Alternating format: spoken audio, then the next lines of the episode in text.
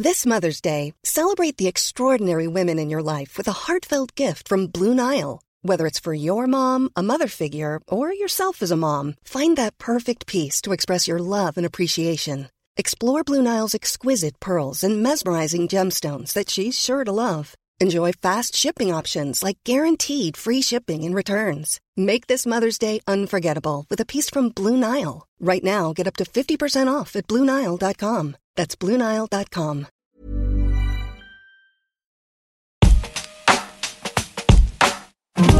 Alto Parlante, tu podcast de política. Te decimos las cosas como son.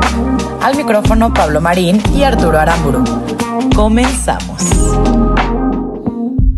Bienvenidas y bienvenidos a un episodio más de Alto Parlante, tu podcast favorito de política. Como todos los lunes y todos los jueves, estamos acompañándote Arturo Aramburu y Pablo Marín. Ya llegamos con toda la información, todo lo que tienes que saber del acontecer nacional para estar bien, bien informado. El día de hoy vamos a hablarte de dos temas principalmente. Por un lado, pues no, fue el, no fueron los mejores días para el tema de la vacunación en México. Pasaron cosas desconcertantes y vamos a explicar un poquito de eso. Por otro lado, la novelita del general Cienfuegos, Sí. exsecretario de la Defensa, aún no termina. O bueno, parece que le quieren poner un final eh, inédito a la historia. Y te vamos a platicar de qué va todo esto. Y antes de eso, queremos justamente el día de hoy decirte que hoy se considera Blue Monday, o sea, un lunes azul, que está considerado como el día más triste del año. Ah. Y esto lo dijo un psicólogo de la Universidad de Cardiff, que a ver, no tiene ninguna base científica lo que hizo. Básicamente, en la fórmula de Arnal, empezó a generar como cuáles son las condiciones que tenemos acumuladas hasta lo que va al día de hoy, ¿no? Y es la presión por las deudas de Navidad, el no haber cobrado sueldo en enero, el frío que también como que Claro. abona a esto. Y otra cosa que está muy interesante es que hay muchas personas que sienten que sus propósitos de año nuevo ya no Ya les van a madre. alcanzar y, y van a estar como incumplidos. 18 el de enero ya.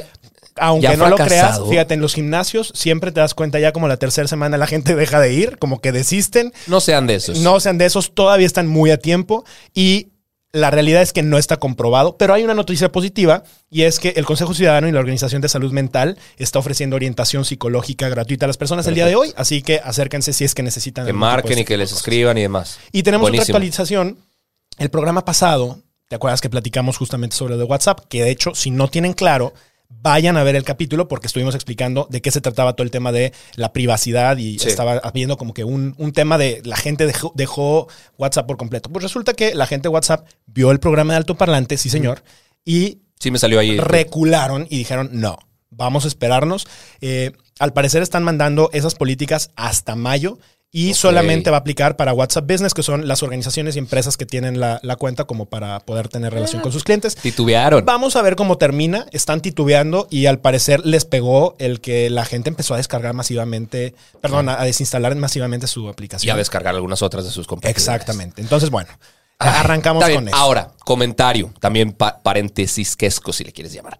El, el tema de la, la dinámica que traíamos. Síganos haciendo comentarios, síganos haciendo especialmente preguntas, dudas que tengan de cualquier tema político o algo que platiquemos en el programa. Por favor, escríbanlo ahorita, ahí abajo. Escríbelo. Si lo estás viendo en YouTube, si lo estás escuchando en Spotify, pues date la vuelta a YouTube y escríbelo. eh, para poder seguir construyendo esta dinámica que nos parece muy chida. Muy interesante. Y que, y que puede funcionar bastante bien. Y otra cosa interesante es ayúdanos a compartirlos en redes sociales, en Instagram, por donde sea. Ayúdanos a compartirlo con las personas que crean que les pueda servir y que más les pueda gustar este espacio. Vámonos con la información porque ya llevamos dos minutos y medio. Arrancamos con el tema de las vacunas, ¿te parece? Venga. Pues resulta que de arranque el viernes se, presentó otra vez uno de los picos mayores en eh, infectados en el país, 21.366 casos. Y esto sigue en una ola de escalada en todo el mundo porque seguimos ante la mayor cantidad de contagios.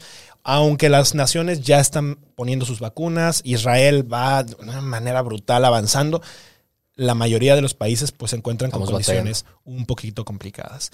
Por si esto fuera poco, Andrés Manuel sale a decir que la ONU les pidió a los países más poderosos y ricos del mundo que México hoy en día se encuentra en el 15, ojo, estábamos en el 13 hace dos años, hoy estamos en el número 15, les pidió que las vacunas que fueran de Pfizer BioNTech las cedieran, porque había países que estaban, o sea, a- Acaparando. ante, ante la tragedia que esto estaba previéndose, terminaron comprando el 130% de vacunas para su país y pues estaban dejando sin posibilidades, no solamente de comprar, sino además de, de demanda de cualquier tipo, a los países pues que menos dinero tenían. A ver, bueno, países que tienen poco dinero, pero que tampoco tienen infraestructura para almacenarla y suministrarla. correcto, ¿verdad? correcto. Ese- esa es una puntuación que vale la pena decir. El tema es que Andrés Manuel sale y dijo que sí, México había cedido para que eh, Pfizer bajara la sumin- los suministros que nos iba a dar al país, pero, y esto dejó la anotación muy clara, esto no iba a afectar para nada los planes de vacunación que teníamos en el país. Ok. A eso agregó que no afectaba los planes de vacunación porque ya estaban a punto de comprar la vacuna rusa, Sputnik, y, Y la que- vacuna china. Y además estaban en negociaciones con la China, Ok, exactamente. que eso suena interesante. Claro. ¿Por qué renunciar a una vacuna como Pfizer si después tienes que utilizar la rusa que genera poca confiabilidad, no solo en México, sino en todo el planeta y en la China? Ahora, lo que decía Andrés Manuel es que justamente la ONU fue quien hizo esta petición, ¿no? seguramente a través de la Organización Mundial de la Salud. Me metí a revisar unos documentos de un, programa que generó la OMS y la ONU, que se llama COVEX, el Fondo de Acceso Global para Vacunas COVID-19. Y en este documento, en este programa, que lo que intenta hacer es dar acceso eh, mucho más libre a los países pobres a estas vacunas, enlistan las vacunas que tendrían que formar parte de este programa. Y genera sospechas que en ningún momento mencionan la vacuna de Pfizer. En ningún momento. Ahora, los contratos que se hicieron con Pfizer los reservaron por cinco años.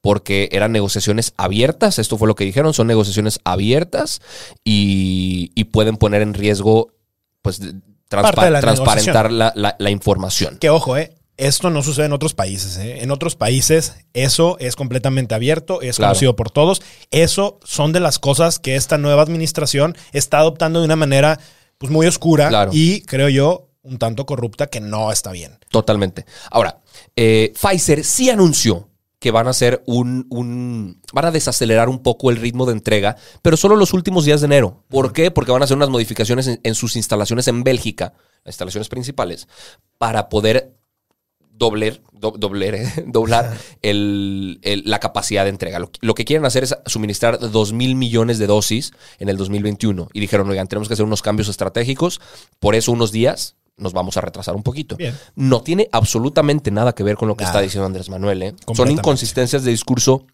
muy fuertes. Entonces, México aceptó esa reducción. Vamos a ver realmente si no hay algo, algo atrás que no nos estén contando. Pero, por otra parte, hubo otro escándalo. Claro. Y resulta que, por si eso fuera poco, Miriam Esther Veras Godoy, directora del Centro Nacional para la Salud de la Infancia y de la Adolescencia y de quien dependía justamente el Plan Nacional de Vacunación, una de las creadoras de todo el Plan Nacional de, de Vacunación. Jefa de vacunación. Sí, estaba justo ella a cargo de todo eso, pues resulta que renunció.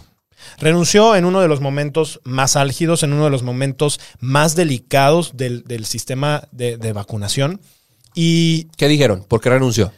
por motivos personales. Com- Como, todas las renuncias que se han dado por motivos personales, ojalá que realmente dé a conocer sus motivos reales. O sea, Claro. no, yo no creo que eh, eh, esa sea una realidad. Yo creo que hay muchísimas otras causas, como en todas las renuncias que ha habido en esta administración. Lo hemos dicho tú y yo aquí en el programa. En, pol- en política no hay coincidencias. No, claro que no. Y que el mismo día, en menos de ocho horas después de que Andrés Manuel anu- anuncia que siempre no vamos a recibir las vacunas que teníamos planeadas de Pfizer, que renuncie la jefa de vacunación, es una señal de alarma.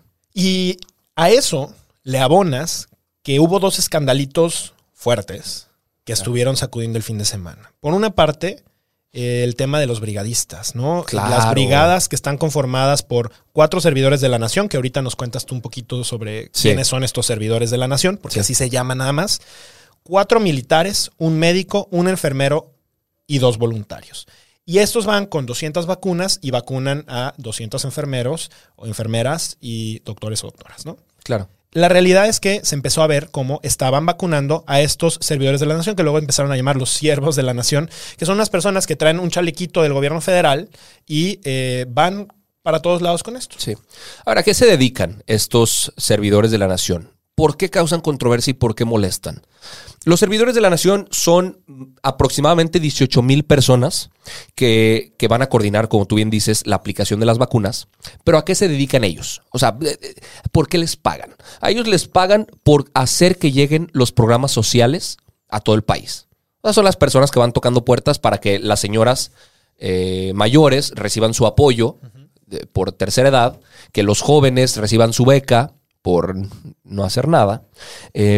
Este grupo se conformó por, y fíjate qué interesante, y por esto es la controversia, por integrantes que promocionaban el voto a favor de Andrés Manuel. O sea, lo que hacían era reclutar gente y, que, que hubiera más militantes de Morena a nivel nacional. Están coordinados por Gabriel García Hernández, que fue el que coordinaba la estructura municipal, las estructuras municipales a nivel nacional de Morena para afiliar votantes que a ellos se les permita coordinar la aplicación de la vacuna, después de haber dicho y después de haber sospechado que la vacuna iba a ser utilizada electoralmente. Mira, deja tú que se les, que se les deje que, que, participen dentro de este proceso si es que lo hicieran bien, pero que se les vacune antes que a médicos, que se les vacune antes que a enfermeras, a enfermeros que están realmente exponiendo su vida todos los días con pacientes de COVID y en riesgo. Y además, ojo, somos el país en donde se han muerto la mayor cantidad de personal médico en el mundo. Entonces, que se le estén poniendo por encima a estas personas que no trabajan con personas que están enfermas de COVID, a mí me parece no solamente irresponsable, me parece un insulto a la labor que están haciendo de manera heroica médicos, eh, enfermeros, enfermeras, todas las personas que participan dentro de los hospitales. ¿no? Entonces sale este escándalo eh, que creo que es uno de los que abona hacia eso. Y junto con eso sale también en Tlapa Guerrero, eh, empezaron a salir como algunas filtraciones, porque fueron en diferentes estados donde empezaron a filtrar los videos de los enfermeros, perdón, de, las personas de los servidores de la nación que estaban siendo eh, vacunados. Y además de esto, resulta que encuentran que una regidora le, le empiezan a aplicar vacunas porque era médico, pero no ejerce. Claro parte de Morena también, ¿no? Claro. empezaron a salir todo este tipo de cosas. La realidad es que ella está eh, renunciando. No se saben las razones claras. Hay otros escándalos y es, pues sí, eh, a los hospitales privados no se les está permitiendo, eh, uno, ni adquirir vacunas y dos, no se les está vacunando ni a los médicos, ni a los enfermeros, ni a nadie de los que está participando dentro, de esto. Que hubo una diputada que de manera muy errada. También de Morena. Comentó que es porque ellos tienen un sueldo mayor los de hospitales privados ganan más. Su lógica fue esta. Los de hospitales privados ganan más y por eso pueden pagar un servicio de salud si es que se enferman. Tremenda estupidez. A ver, eh, pero es que es, de sentido común. Y esto lo hemos platicado tú y yo. ¿Y por qué no permitirle a los hospitales privados, a empresas privadas, que le ayuden al gobierno que es evidentemente insuficiente, que es evidente, que está evidentemente rebasado con su labor? Sí a que puedan aplicarse vacunas. Habemos muchas personas que quisiéramos vacunarnos y que no estamos en el radar de vacunación de todo este plan y que definitivamente estaríamos interesados en pagarlo y que las personas que no puedan pagarlo lo sigan haciendo por, por, el, por el sistema y de hecho tengan más posibilidades de ser vacunados porque no estemos estorbando personas que por otras partes pudieran pagarlo. El gobierno no quiere que les quiten la ventaja competitiva de ser quien suministre la vacuna. Pero es que esa ventaja competitiva solamente es ventaja competitiva si la ves de manera política. Claro. ¿Te fijas? No, por supuesto. A ver, piensa mal y acertarás. Claro. En una de esas, la idea es aplazar la llegada de las vacunas para que toque justo en periodo electoral. Está terrible porque fuera de eso, o sea, a ver, si tú lo ves por el sector económico, el que no tengamos vacuna nos está afectando. Una prueba de coronavirus es tres veces más cara que una vacuna el doble más caro. Ni, que ni, pruebas ni vacunas aquí va. Bueno, pensemos que, o sea, se, está aplazando nada más. Lo único que estamos haciendo es tener que aplicar más pruebas por más tiempo que nos está costando. Entonces, aquí el tema está, está muy feo y obviamente esto genera una escalada en donde el tema económico no se puede. Los, los restauranteros en este momento están sufriendo de manera terrible. Los cines, los centros comerciales, todo el mundo está en este momento en momentos muy críticos y lo único que estamos haciendo es aplazar esta agonía. Claro, a ver, somos el país que peor ha manejado la pandemia, eh, el que menos apoyos ha dado para enfrentarla. A nivel mundial. El que menos vacunados ha, ha tenido hasta ahora, de la zona por lo menos, se nos compara con Haití. Y, que, y de los que más muertos tiene. ¿Por qué la ONU nos estaría pidiendo vacunas? ¿Por qué no cambiar la estrategia que actualmente se lleva? O sea, ¿por qué mantener esa necedad de seguir pensando que, uno, el uso del cubrebocas no es la única solución que hoy tenemos a la mano? Claro. A ver, la gente sabe que nosotros repetimos el tema de los cubrebocas y en su casa dirán, pues estos güeyes ni traen, va. Todo el día. Todo el tiempo traemos el lo traemos cubrebocas. puesto. Y sí, en Nos el lo programa nos lo para quitamos porque es un tema que no se escucha igual de bien, pero todo el día. Es un tema de conciencia y es un tema en el que necesitamos que la gente se sienta parte de esta iniciativa como algo que sí podemos hacer. Que el presidente siga insistiendo en no traerlo. Es una señal súper equivocada. Le servimos más sometidos. Le servimos más Qué terrible. en nuestras casas. Eh, bueno, vamos a cambiar de tema. Vámonos al tema de, de Cienfuegos. Sí. eh, porque, porque es bastante información y en El casa, en casa se van a quedar fríos, güey, con este, con este tema. ¿Dónde va la novelita de Cienfuegos? Si quieren, podemos hacer un breve recuento de la narrativa que ha tenido esta historia. Capturaron a Cienfuegos en Estados Unidos, recordaremos, en California. Morena, ¿te acuerdas? Celebraron el triunfo, dijeron, por fin. eh, Capturaron a este hombre que es parte de la este mafia, sujeto que, que Peña Nieto seguramente va a hablar contra Felipe, seguramente va a hablar contra, Sí, contra sí. Enrique. Eh, dijeron que AMLO ya tenía conocimiento de que iba a ser detenido. ¿Te acuerdas? Cuando parecía que no. Exacto. Que de hecho hay todo un capítulo explicando esto a fondo y a detalle. Váyanlo a buscar si es que quieren un poquito más de información, pero igual seguimos. Dijeron que era un gran paso, ¿no? Para enjuiciar a los corruptos del, del PRI y del PAN. De repente se les olvidó, se nos olvidó Lozoya, porque ya estaba sin fuegos, ¿no? Y, le- Genaro García Luna. Y, y Genaro García Luna, y se nos siguen olvidando. Eh, pidieron su extradición a México para enjuiciarlo acá. Morena aún se prende todavía más, las redes se encienden y dijeron por fin va a haber justicia con este hombre. Eh, dijeron que Cienfuegos iba a ser el primero en caer y que después Peña Nieto y después los que Todos le seguían. El PRI sale en defensa de Cienfuegos y de los militares, lo podemos recordar muy bien. Morena dice, obvio, el PRI va a, va a defender a Cienfuegos. Incluso los- el PAN también salió. Claro, dicen, Varios son los sirven- sinvergüenzas. Y de repente liberan a Cienfuegos. Y la Fiscalía General de la República decide que no va a proceder en contra de Cienfuegos. Sí. Y Morena vuelve a defender la decisión. O sea, Ahora de, manera, mu- defendiendo a Cienfuegos. de manera muy contradictoria, Ya- dando ya- una maroma Sí. extrema triple mortal. Es que te lo juro que Cirque du Soleil, yo creo que aquí podría ser una labor de reclutamiento y de veras, ¿eh? Si nos están escuchando. Lo vemos Oye, siempre. Sí, Pero sí, sí. Es, es muy impresionante. Ahora, no, no es nada menor, uno, que eh, el PAN y el PRI hayan defendido a Cienfuegos y creo que tiene una razón de ser. Salvador Cienfuegos, quien fue el general de las Fuerzas Armadas en el país durante muchos años, era sin duda, si no es que el segundo hombre más poderoso del país después del presidente, pues sí, uno de los top cinco hombres más poderosos, Claro. que tenía muchísima información y que además el que lo hubieran arrestado en un gobierno extranjero era un ataque directo Claro. a todo el Estado mexicano. No era un ataque directo al PRI, al PAN, era un ataque directo al país, porque eso quería decir que los países extranjeros no confiaban en México.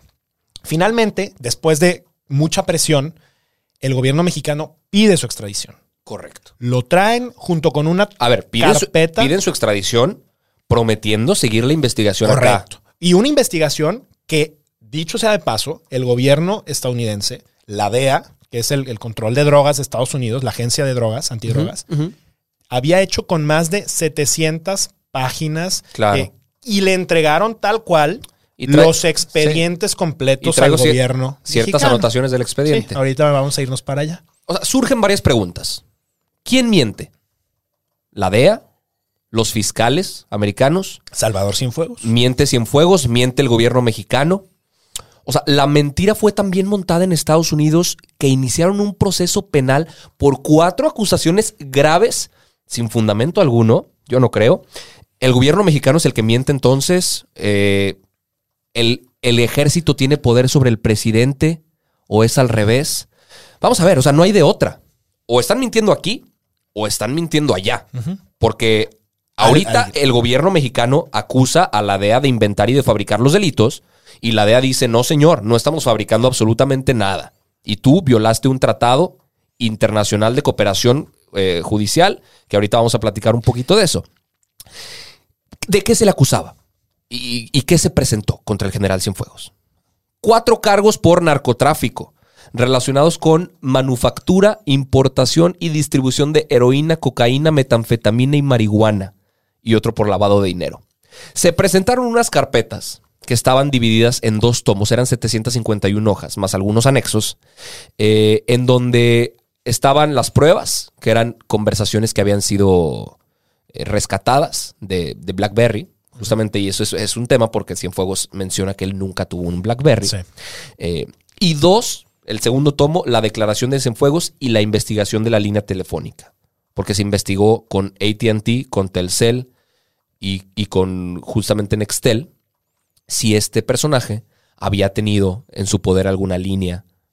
Evidentemente bajo su nombre no iba a estar. Pues si, claro. si la línea la iba a utilizar para esto, Claro. no hubiera estado a su nombre. Se necesitaría ser demasiado estúpido. Además, a ver, un, general de esa envergadura sabe perfectamente cómo se hacen investigaciones de este tipo. Claro. Sabe perfectamente cómo protegerse. El gobierno americano estaba haciendo esta investigación desde 2015. Sí.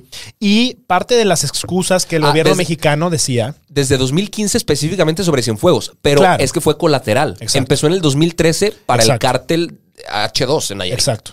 Y en el 2015 tenían ya con cosas con Claro. Salvador Cienfuegos. Claro. Y el gobierno mexicano, parte de las cosas o excusas que dijo es que las compañías mexicanas telefónicas no guardaban expedientes de más de dos años. Y entonces que muchas de estas cosas era imposible Claro. probarlas. De una manera muy mañosa, porque, a ver, eh, la información siempre está ahí. Sí. Eh, a ver, Por supuesto. va- vamos a... Por supuesto. ¿Qué se presentó entonces? Miles de mensajes interceptados eh, donde se decía, entre estos mensajes, entre tres personas principalmente, alias Thor, alias Superman y el padrino, eh, que es el seudónimo que le daban hacia Salvador Cienfuegos. lo que la DEA pensaba que era Cienfuegos Exacto. o que piensa que es Cienfuegos. Sobornos recibidos, no solo para él, sino para altos funcionarios del gobierno. Eh, como les mencionaba que iba a iniciar operaciones militares en contra de otros eh, cárteles, Cárteles. para afectar a la competencia. Eh, les decía dónde había transporte marítimo para mover droga, los conectaba con otros funcionarios, los informaba sobre investigaciones, o sea, el, el- el- el famosísimo pitazo, les daba Sí. pitazos sobre investigaciones.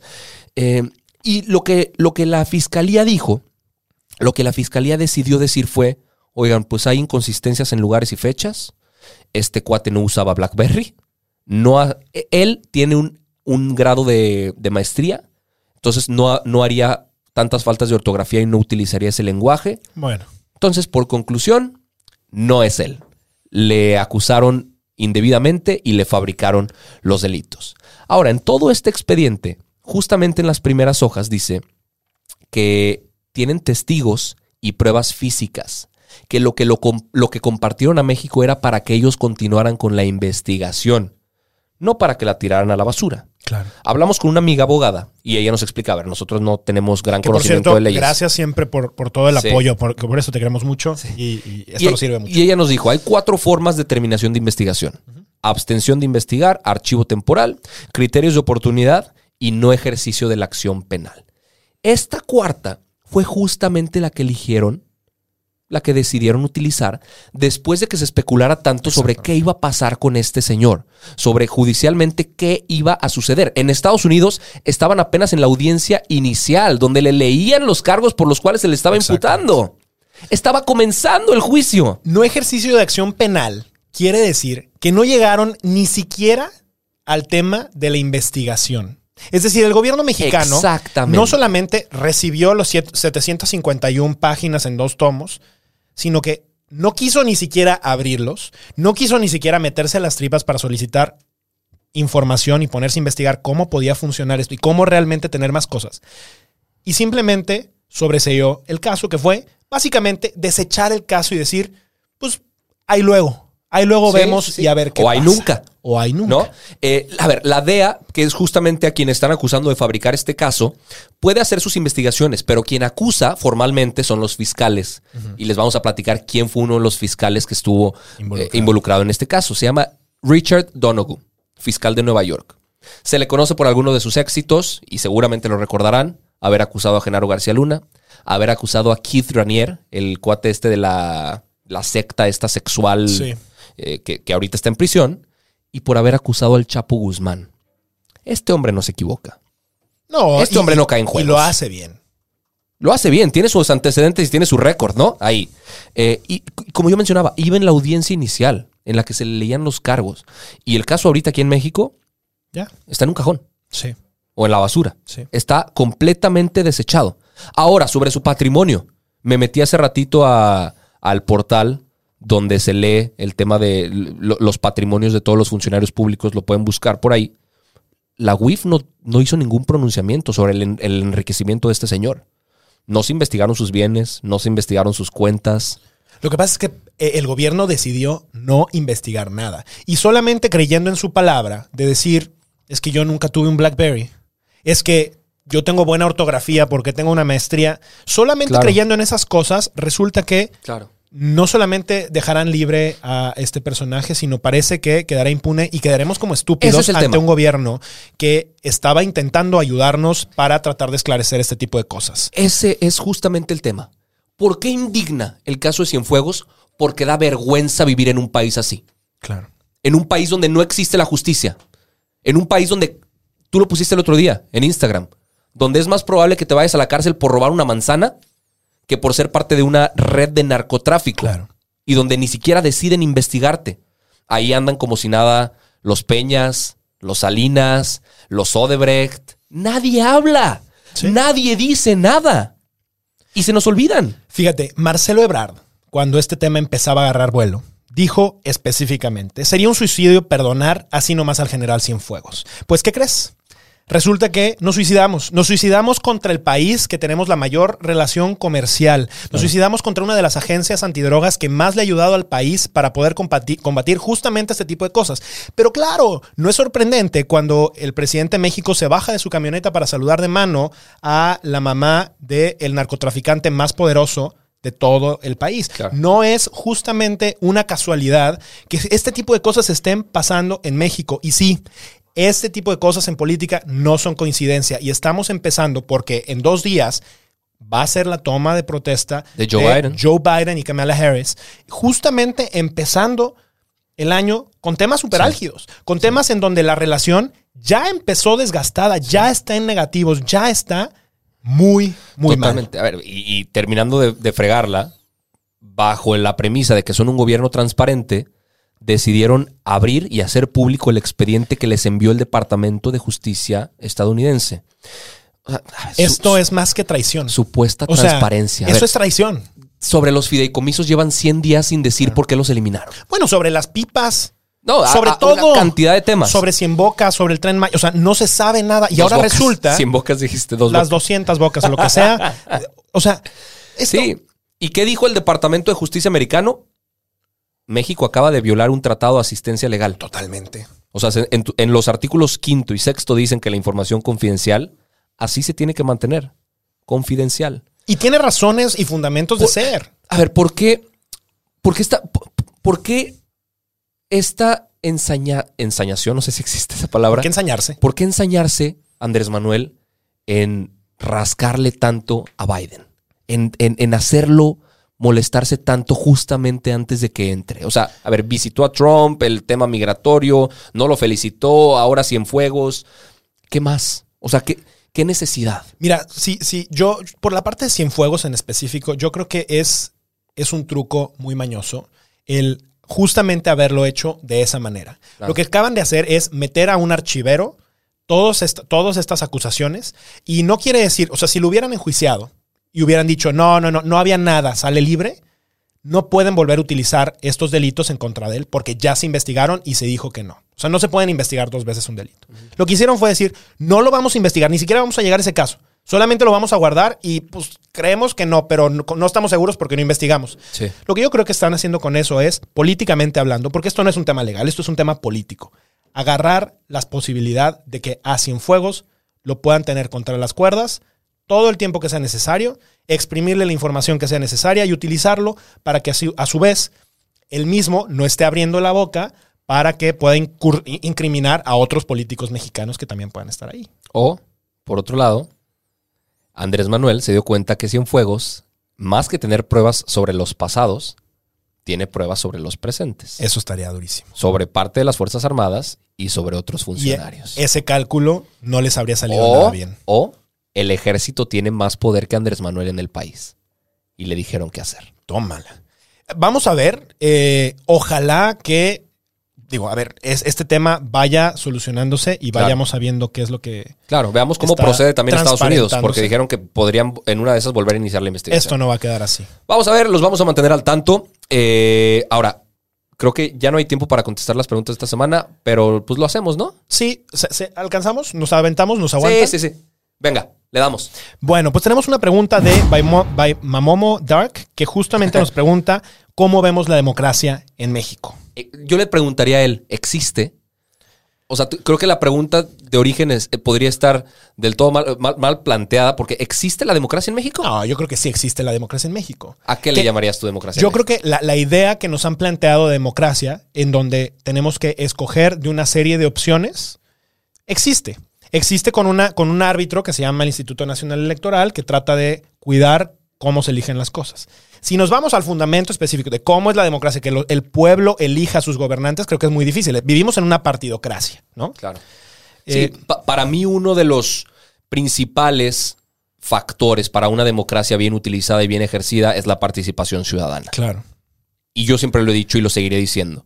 El voto es lo mínimo que podrías hacer. Sí. Fíjate, en otros países, en Argentina, por ejemplo, el voto es obligatorio. Obligatorio. No es un derecho, es una obligación. Y hay una gran diferencia entre que sea obligatorio y sea un derecho. O sea, si es obligatorio, quiere decir que solamente puedes no votar si estabas fuera del país y tenías estrictas razones para estar fuera del claro. país, o estabas invalidado para hacerlo, o sea, estabas enfermo en un hospital y tienes manera de demostrarlo. Claro. De, de lo contrario, estás obligado y te podrían llevar hasta la corte. Por supuesto. Y otra de las cosas que hemos mencionado por aquí también, respondiendo a la pregunta de cómo vemos la democracia, mientras sigamos, sigamos debilitando las instituciones y órganos autónomos, poco a poco estamos enterrando nuestra democracia. Yo eh, completamente de acuerdo. O sea, creo que uno de los puntos más delicados es justamente el tener instituciones más fuertes que los mismos políticos, más fuertes que el presidente mismo. Exacto. Y cuando vemos a un presidente que está queriendo dinamitar los, las instituciones de transparencia,